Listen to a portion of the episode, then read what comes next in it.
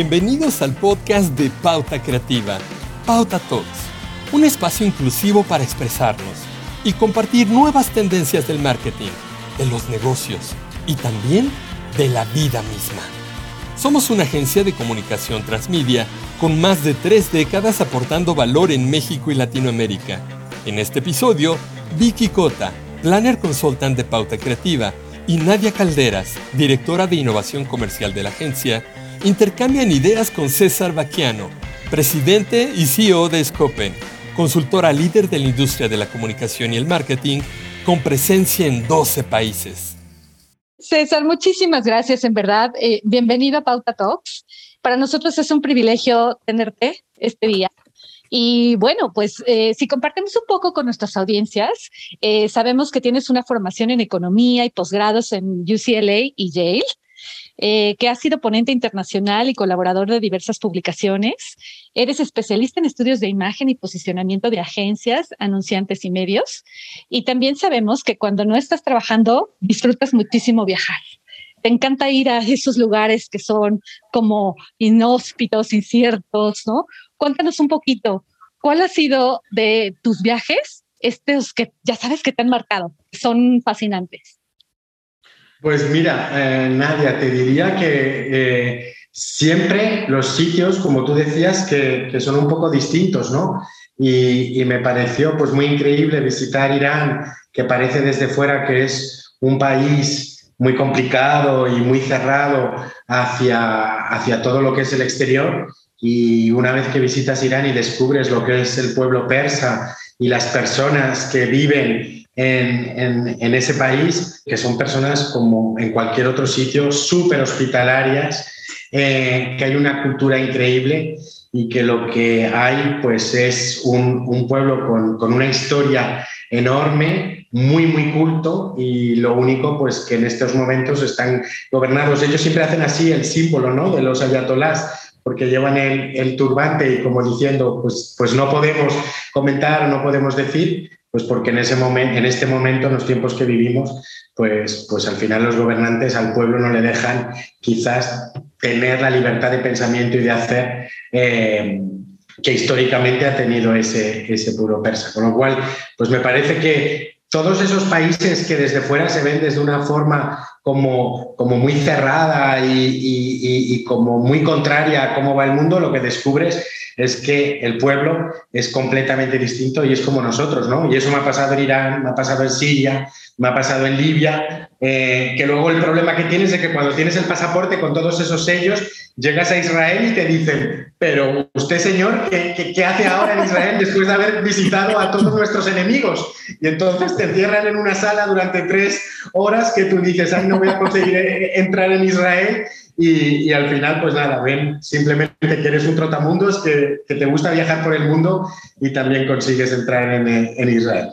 Totalmente de acuerdo. Qué, qué fascinante, qué, qué, qué, fortuna, en verdad. Y por supuesto, este hallazgo de encontrar que todos somos humanos, ¿no? Y es, precioso. Pero, pero yo fíjate, Naya, que creo que viajar es súper importante para relativizar muchas cosas y sobre todo para darnos cuenta lo privilegiados que somos por haber nacido allá donde hayamos nacido.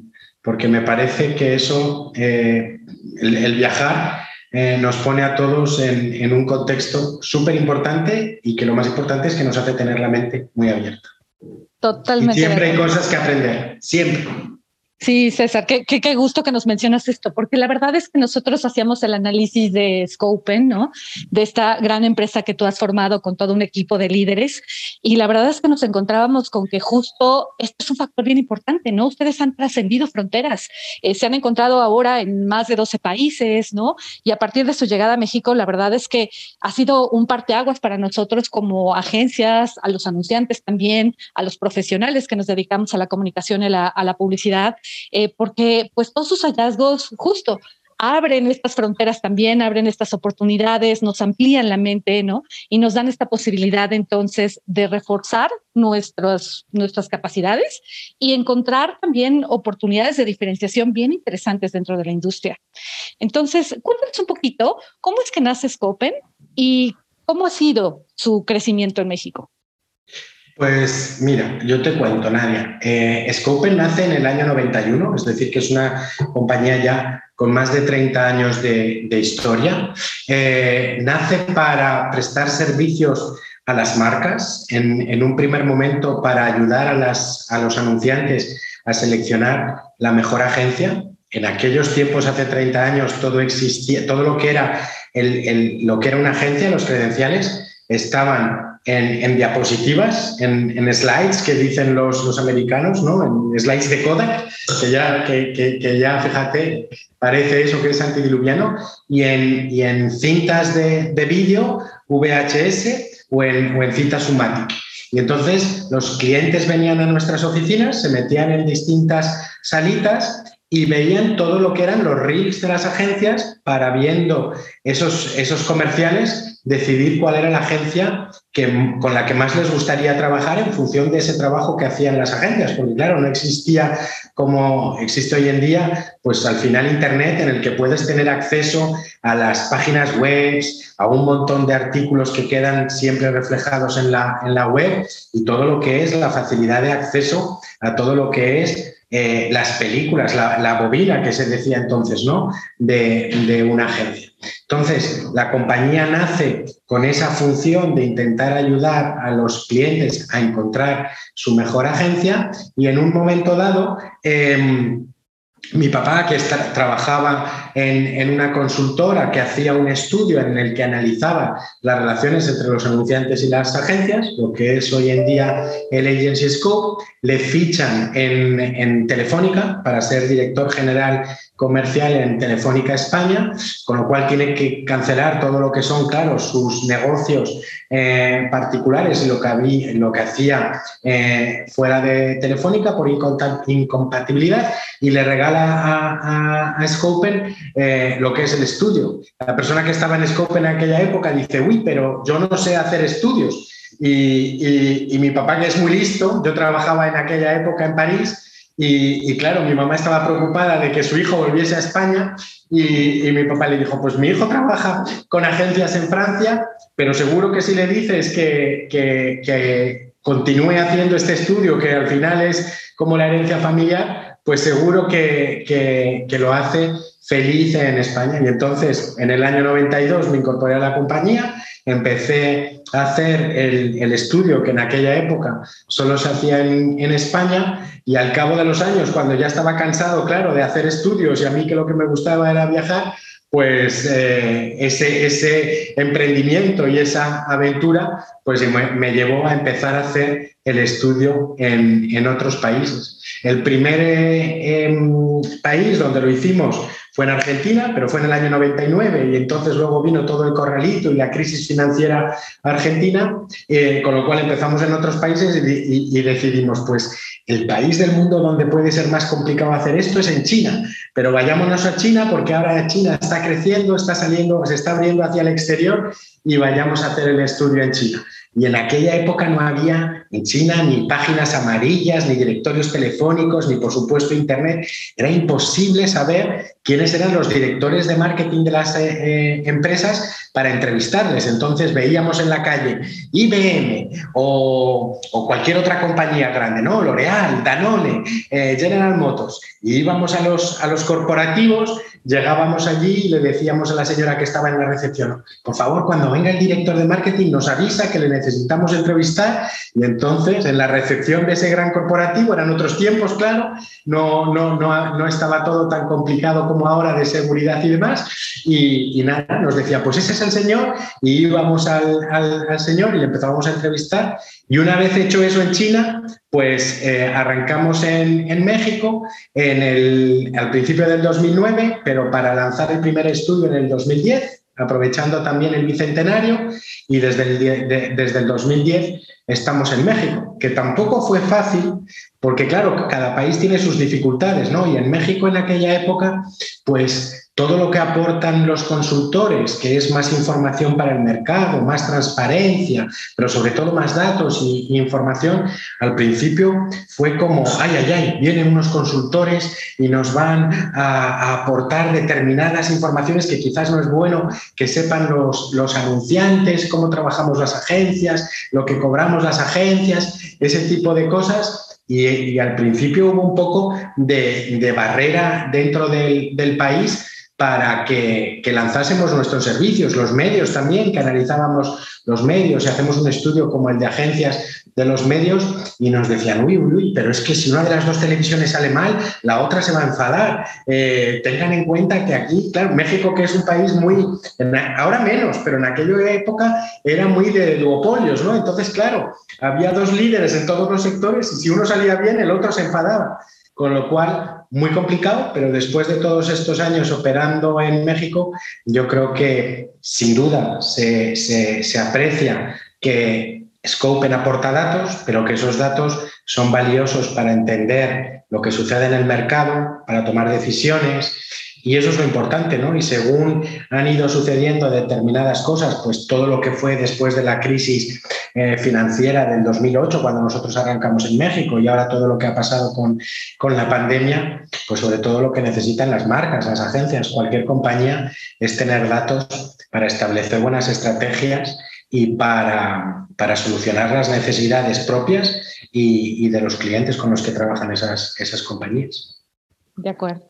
Como nos cuentas, llevas 12 años analizando la industria de comunicación en México, ¿no? ¿Y, cuál es tu percepción sobre lo que estamos haciendo como agencias en este país? ¿Cómo, cómo nos ves comparando con otros países? Yo creo que México es uno de los países que más ha cambiado en estos 12 eh, años en los que Scopen está analizando un poco el mercado. ¿no? Es increíble cómo el, el mercado y el sector de las agencias ha cambiado radicalmente. Yo creo que por eso que sucedía antes de que era un país muy de duopolios en, cada uno de los sectores, pues a las dos compañías líderes les iba bien y lo que no había es ninguna compañías más pequeñitas, más challengers y que por hacer las cosas distintas retaran a las, a las marcas gigantes en, en, esos sectores, pero, pero en cualquier sector de actividad. Y lo que ha sucedido es que en estos años ha habido cada más marcas que aparecían, se han mm, eliminado esos duopolios y ahora sí que existen compañías más pequeñas, más challenges, que, que, toman riesgos, que deciden hacer creatividades más innovadoras, más rompedoras, cosas más distintas y que hacen que las grandes, los gigantes, pues también tengan que, que cambiar, evolucionar y también tomar riesgos y hacer comunicación en algunos casos comprometida, no siguiendo simplemente una, una, rutina. Eso también ha provocado que las agencias que quizás estaban acomodadas trabajando para esas marcas tan sólidas y que hacían cosas pues más o menos rutinarias, hayan tenido también que, reforzar sus capacidades creativas y, y también eh, contar con anunciantes que toman riesgos, que deciden, hacer cosas distintas y más arriesgadas, y eso también ha retroalimentado el talento creativo en las agencias, que me parece extraordinario. Pero al mismo tiempo también lo que ha sucedido en estos años es toda la revolución digital que ha hecho también que se comunique de, otra forma, que, haya que dominar todo lo que son esas disciplinas eh, digitales, que, haya, que ha hecho que tanto en las marcas hayan tenido que incorporar otro tipo de líderes para liderar todo lo que es la comunicación, el marketing, la publicidad y por supuesto que las agencias han tenido que reforzar sus capacidades con un talento distinto y que, que en México se ha producido de forma muy acelerada, porque de repente fue de, de un momento de, cero hacia, hacia arriba y que yo creo que sobre todo se ha acelerado mucho como consecuencia de la pandemia, porque la pandemia ha hecho que el país se digitalizase de forma acelerada cuando nosotros íbamos viendo edición tras edición, pues el 2018, el 2020, íbamos viendo todas las evoluciones y los crecimientos de digital, pero México estaba muy atrasado comparativamente con otros mercados y la pandemia ha acelerado el proceso eh, enormemente y no solamente hacia zonas fuera de lo que es eh, Ciudad de México, ¿no? pero también por edades y, ese ha sido un cambio radical. ¿Qué sucede? Que eso también provoca que los, los, las marcas, los anunciantes, han tenido que empezar a trabajar también de forma acelerada con otro tipo de compañías, porque al final tienen que solucionar necesidades en distintos verticales mm, digitales y no siempre las soluciones vienen por la agencia con la que trabajaban tradicionalmente, por eso que las agencias también han llevado su proceso de digitalización pues de forma un poco paulatina. De acuerdo. Sí, justo nosotros, creo que ya nos respondiste esta pregunta, porque justo la, pregunta que teníamos era cómo has notado, ¿no? De pronto en México y en el, en el, mundo esta evolución en términos digitales y qué tanto de pronto los anunciantes han decidido eh, cambiar, ¿no? Y también han decidido, pues, crear eh, innovación. Eh, ¿Qué oportunidades? No, pero Nadia, pero, pero quizás es importante porque quizás lo, lo que podemos hacer también es ponerlo en contexto, ¿no? Que yo estaba hablando justamente de esa de, cómo lo veíamos en el... Nosotros hacemos el estudio, como es un estudio de tendencia, lo hacemos siempre en los años impares, ¿no? Con lo cual, pues vemos, hacemos, hacemos entrevistas siempre al, principio del año y como a mediados, en mayo, junio, presentamos eh, resultados. Y veíamos como en 2015, 2017, eh, pues estaba muy estancado la inversión en digital de los anunciantes. En el 2019 ya vimos que subía un poquito y subía pues 11 puntos porcentuales para estar en el 34.2, todo lo que es la inversión, repartiendo la inversión de los clientes entre medios más convencionales, medios digitales y todo lo que son pues temas de BTL, de, eventos, promociones, activaciones, todo lo, lo experiencia. Y en el 2019 estaba en el, en el 34.2, ¿no?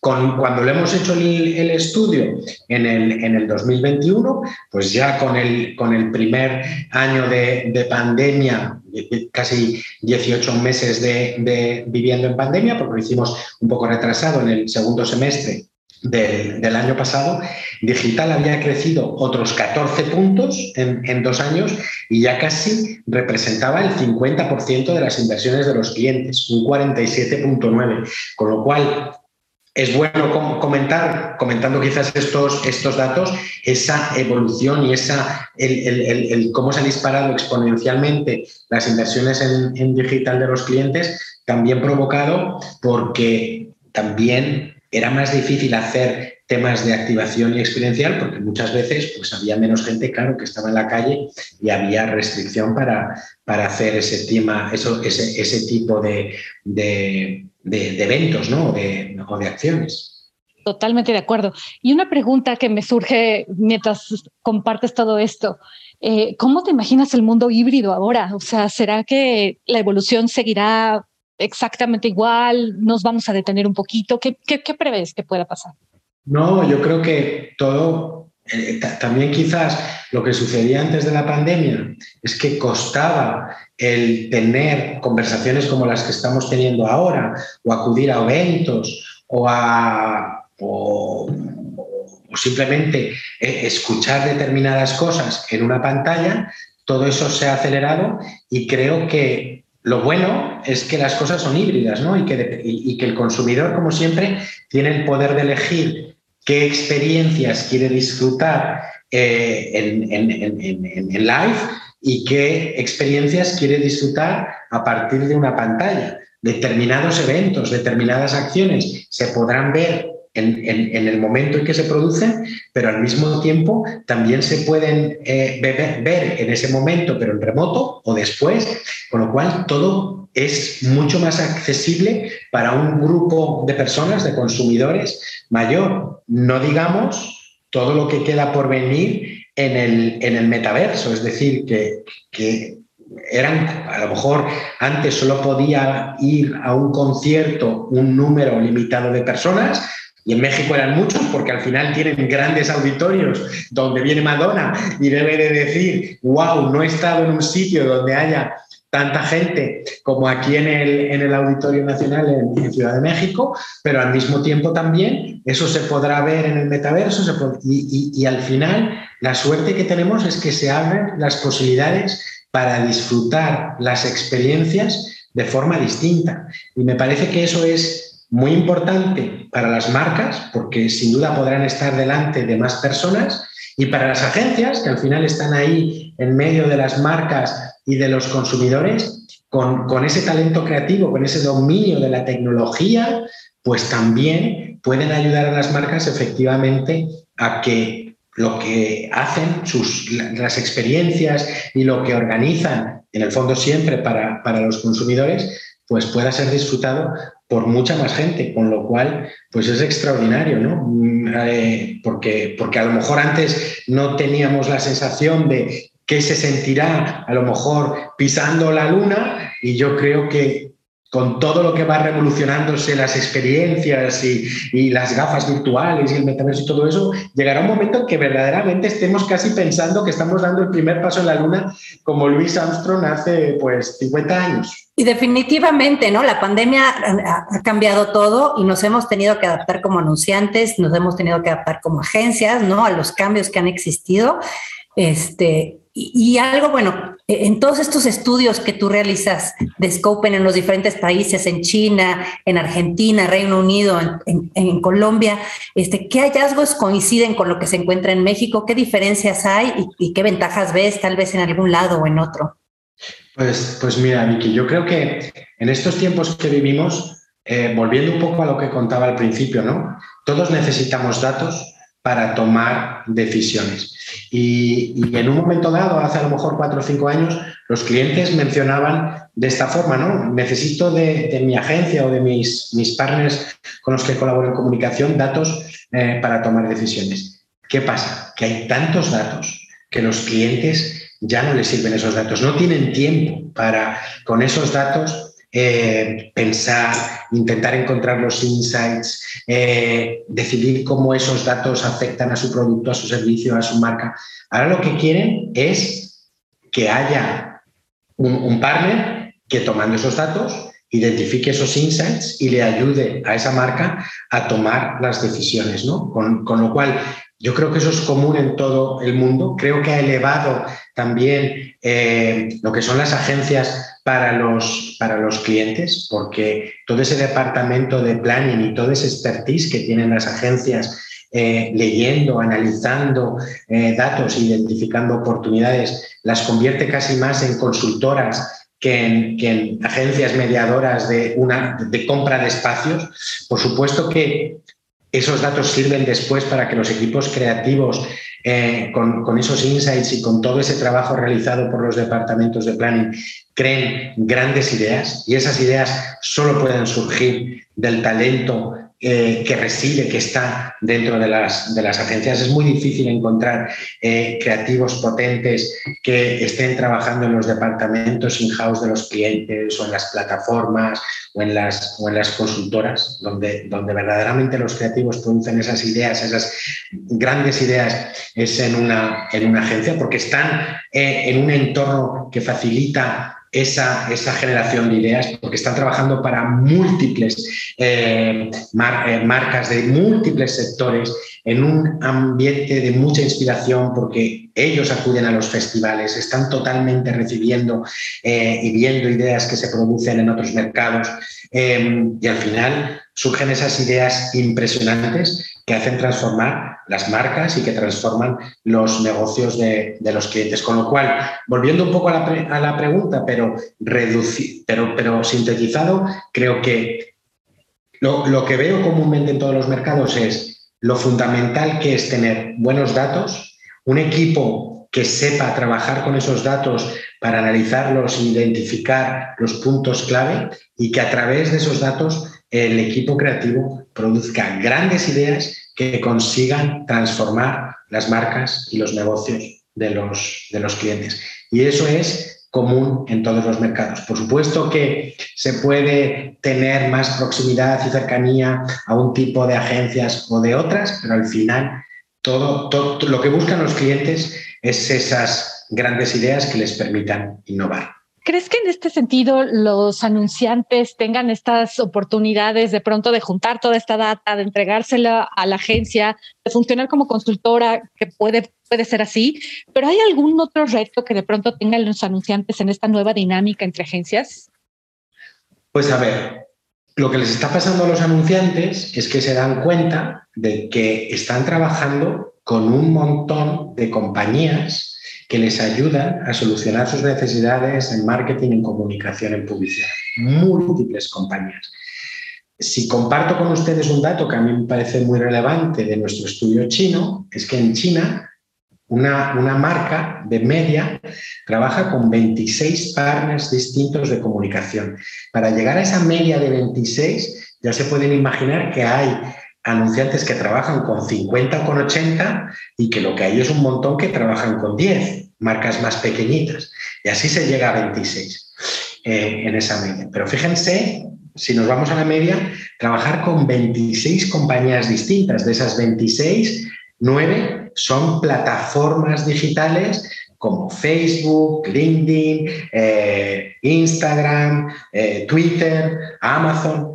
Eh, Mercado Libre. O sea, es muy complejo, por un lado, todo lo que son esas plataformas, por otro lado, todo lo que es el mundo de las agencias, y que hay agencias de medios, agencias eh, creativas, agencias digitales, agencias de BTL, aunque cada vez hay menos esa división, ¿no? que pues, se está quedando un poco anticuada, porque todos son agencias que resuelven necesidades de los clientes y cada vez las agencias están capacitadas para resolver más necesidades en distintos ámbitos. Pero claro, son 26 compañías que están trabajando alrededor del director de marketing. Es muy difícil establecer cómo debe ser ese ecosistema de partners en comunicación, qué debe hacer cada uno de esos agentes y sobre todo lo complicado es cómo se, les, cómo, cómo se lleva a cabo la coordinación de todas esas compañías y cómo conseguir que la colaboración funcione para que al final las campañas que está haciendo esa marca se, estén integradas, coordinadas y, sean súper eficaces. Eso es muy, muy eh, complejo. Y eso es consecuencia de toda eh, esta evolución hacia, hacia lo digital. Y luego creo que otro tema importante que hay que tener en cuenta es que con la pandemia, pues las marcas se han dado cuenta de que tienen también que trabajar y estar cercanos, cercanas a todo lo que es la sostenibilidad, el propósito y que es súper, súper importante el estar involucradas en esos ámbitos, ¿no? Todo lo que es también el impacto social que quizás es, más amplio, ¿no? Todo lo que son también las campañas de, igualdad, de diversidad, de, equidad.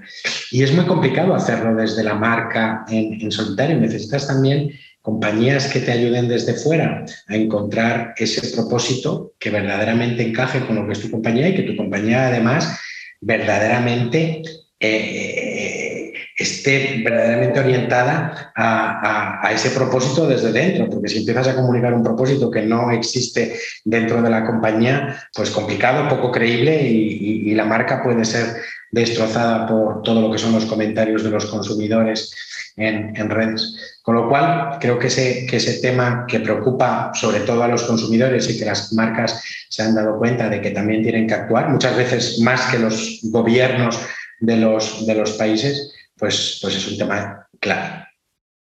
Sí, mil gracias.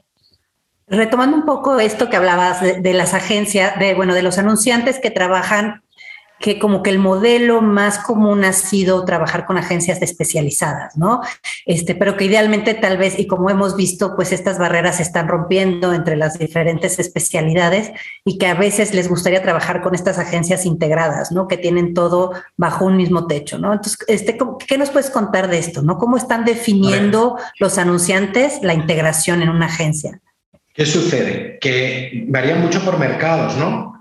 En mercados más grandes, como es el, mexicano, pues es difícil eh, esa, integración y, esa agencia que reúna al mejor talento bajo un mismo techo para resolver todas las necesidades en múltiples ámbitos que tienen los clientes. En mercados más más chicos, pues vamos a pensar en, un Colombia, por, decir otro mercado latinoamericano dentro de los, de los grandes, pero fíjense claro, si nos vamos a mercados más chicos, pues como Perú o Chile, Uruguay, eh, Guatemala, pues allí las agencias, claro que son integradas, intentan reunir a, a profesionales de distintos ámbitos para intentar solucionar de forma integrada las necesidades de los clientes, porque sin duda a los clientes les gustaría, en el ideal, encontrar una agencia integrada que le resuelva todo. ¿Integrada por qué? Porque reúne el mejor talento y al final los clientes lo que dicen es, uy, qué bien, esta agencia me va a resolver todo, con lo cual voy a tener que tener menos interlocutores en distintas compañías. Consecuencia de eso es que voy a estar dedicando menos tiempo a la coordinación y a la colaboración, pero al mismo tiempo también mi comunicación, por supuesto, que va a ser integrada porque todo sale de la misma agencia, los clientes han visto reducidos sus equipos, con lo cual tienen también menos personas dentro de los departamentos de marketing para estar dialogando, dando briefing y, recibiendo todo lo que son las propuestas de las agencias, pero también por otra parte los directores de compras, los directores de procurement entran también por arriba y dicen, uy, si trabajamos solo con un partner, esto nos va a traer pues eficiencias en los dineros y, vamos eh, a ahorrar en todo lo que son los costes de, si estuviéramos trabajando con distintas agencias. Que en el fondo es complicado porque, claro, si consiguen solucionar todo eso bajo un mismo techo, a esa agencia la tendrían que remunerar más por todo ese talento que tiene reunido y por todas esas soluciones que se producen de forma integral. Ese es el deseo de los clientes. Claro, para las agencias es muy complicado porque poder resolver todo y hacerlo de forma excelente, como en general a las agencias les gusta, implica identificar, atraer y retener talento de distintas especializaciones, que es complicado hacerlo trabajar junto y que verdaderamente encuentren las mejores soluciones para los clientes. Eh, es difícil de encontrar, hay muy pocas agencias que verdaderamente son integradas porque verdaderamente reúnan ese mejor talento y puedan resolver desde dentro esas necesidades para los clientes. Pero ya que estoy hablando con ustedes, pues si yo pienso en el pauta creativa y cómo ha evolucionado y han digitalizado completamente la agencia, cómo tienen resueltas tantas especialidades en el mundo vertical y cómo son capaces ahora de hacer campañas de marca, de branding para eh, cualquier tipo de, marca en cualquier sector, pues dices, wow, claro, es que una agencia tan grande, porque también es una de las agencias más grandes de México, ha sabido evolucionar con los tiempos y verdaderamente tener esas capacidades resueltas eh, al servicio de las, de las marcas, eh, que es algo muy complicado y difícil de, encontrar.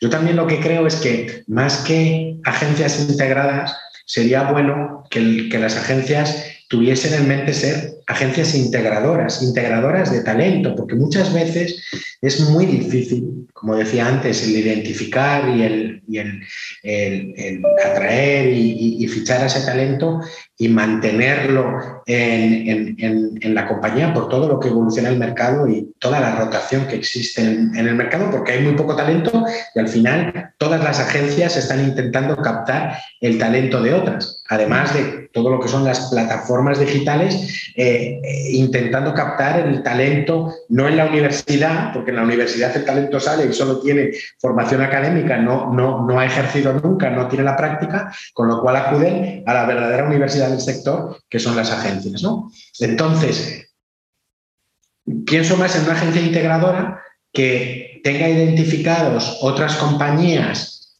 que hacen de forma excelente determinadas cosas que lleguen a acuerdos de colaboración, que trabajen de forma colaborativa para las marcas y que creen ese ecosistema del que hablábamos antes, que muchas veces lo crean los anunciantes, pues que lo creen las, las agencias poniendo al servicio de sus clientes ese ecosistema de colaboradores y siendo la agencia eh, mm, más grande o la agencia de donde surgen las estrategias y las, y las ideas creativas, pues, pues ese, esa agencia integradora de otros talentos en, otros ámbitos. Eh, pues ya estamos casi un pasito de, concluir, César. Cuando platicabas justo del tema del propósito, ¿no? Y de la importancia que los anunciantes tienen hoy en crear propósito, y hablabas incluso de que las empresas hoy pueden ser aún más responsables incluso que algunos gobiernos, etcétera. ¿Tú crees que los anunciantes realmente están dispuestos a, a la aceptación de este reto de ser transformadoras? Pues sabes lo que pasa, que es complicado. Es complicado porque muchas veces, como decía antes, lo primero es que este, este propósito verdaderamente exista en el ADN de esa compañía y que verdaderamente en, dentro de esa compañía se produzca primero eso, ¿no? Si nos vamos a la igualdad entre hombres y mujeres. Pues verdaderamente si esa, si esa compañía se quiere enfocar a eso, lo primero que tiene que hacer es demostrar que efectivamente dentro de la compañía hay igualdad de oportunidad para los hombres y las, y las mujeres, y no solamente igualdad de oportunidad, también de remuneración para las, las, mujeres. ¿no? Lo mismo si pensamos en, en, la diversidad y no digamos si nos metemos en temas de sostenibilidad, que hay muchas compañías que se enfocan en eso, pero luego pues o son contaminantes o, tiran un montón de, papel o cada vez que organizan un, evento no se encargan un poco de, chequear cómo, cómo, está la huella de carbono. Entonces, es muy complicado porque al final las compañías que pueden hacer eso son las grandes corporaciones que tienen unidades y oficinas y sucursales en múltiples países. Eh, con lo cual tienen que chequear mucho que determinadas cosas se estén produciendo efectivamente en, todas sus unidades y en todo lo que es su, cadena de valor. Pero también se están dando cuenta que si no hacen eh, y, no, toman partido y no se enfocan a ese tipo de políticas, los consumidores van a rechazar esa marca y que van a perder oportunidad de ser eh, marcas más atractivas para los consumidores que lo que están buscando es eso, ¿no? Y que muchas veces los consumidores buscamos ese tipo de cosas en determinadas compañías porque son compañías creadas recientemente y han nacido ya con ese ADN desde, desde su fundación, ¿no? Porque nacieron verdaderamente con el convencimiento de los fundadores de que tenían que ser compañías enfocadas a, esos objetivos. Eh, el reto está para las compañías que, claro, tienen 100 o 200 o 300 años y, que verdaderamente deben también enfocarse a esos eh, objetivos y a esas políticas.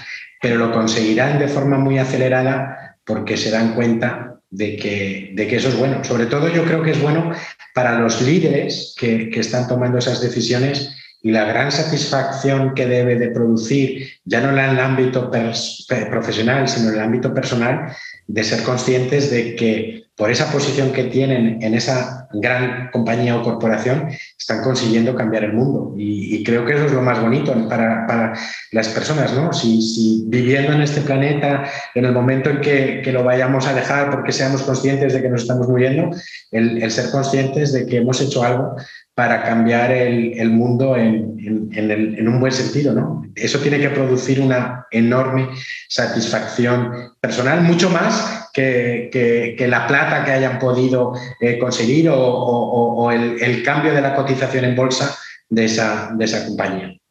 Totalmente de acuerdo contigo, César. En verdad, muchísimas gracias eh, por este tiempo tuyo hoy, porque hoy justo también tú nos has cambiado, ¿no?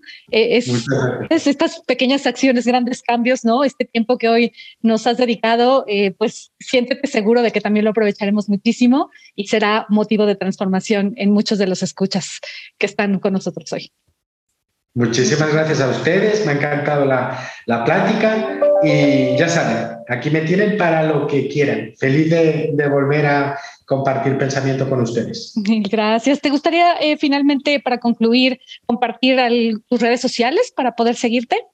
Pues yo normalmente soy Cebaquiano. Como tengo la suerte de tener un apellido tan poco común, pues es sencillo. C de, César y el, y el Baquiano. Perfecto. Buenísimo. Muchísimas gracias.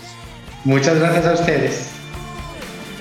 Este fue un episodio más de Pauta Talks, el podcast de Pauta Creativa si te gustó el contenido, marca las 5 estrellas para seguir escuchando a los líderes de la industria de mercadotecnia. Contáctanos en pautacreativa.com.mx y también en nuestras redes sociales, Facebook, Instagram y LinkedIn.